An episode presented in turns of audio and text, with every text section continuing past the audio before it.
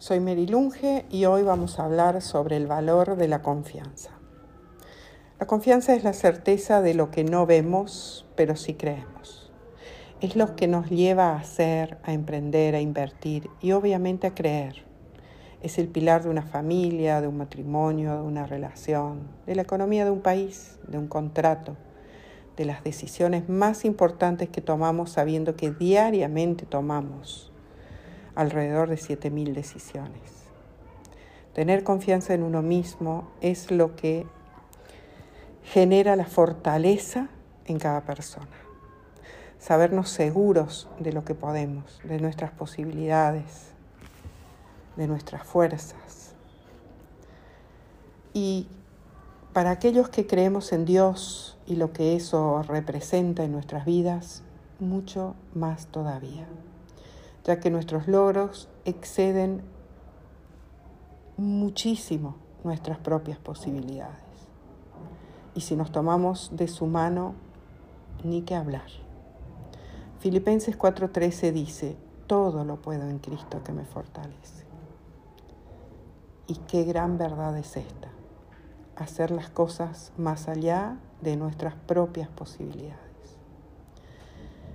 La confianza es también posible de ser transmitida cuando nos encontramos con un cliente mirándolo a los ojos, apretando su mano, generando una relación que debemos honrar y corresponder, esforzándonos en que llegue a buen término, para que así nos dé seguridad en nosotros mismos, en nuestros resultados y así nos recomienden a otros clientes y esto nuevamente fortalezca mi sistema de creencias.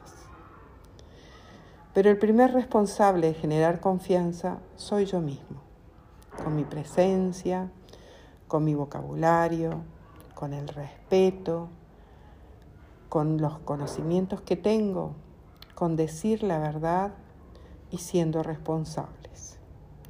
Así se relacionan nuestros valores en cada transacción, en cada trabajo.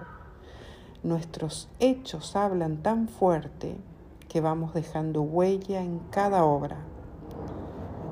También se debe saber que la confianza se construye todos los días y que alguna vez podemos perderla. Y esto puede suceder en un instante. ¿Qué hacemos entonces? Significa en ese caso que debemos reconstituirla.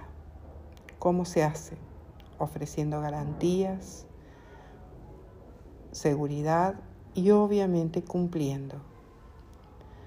Pero cuando un cliente nos abre una puerta y nos presenta a su familia y nos confía un trabajo, todas estas son nuestras oportunidades, nuevas o constantes que tenemos para generar confianza.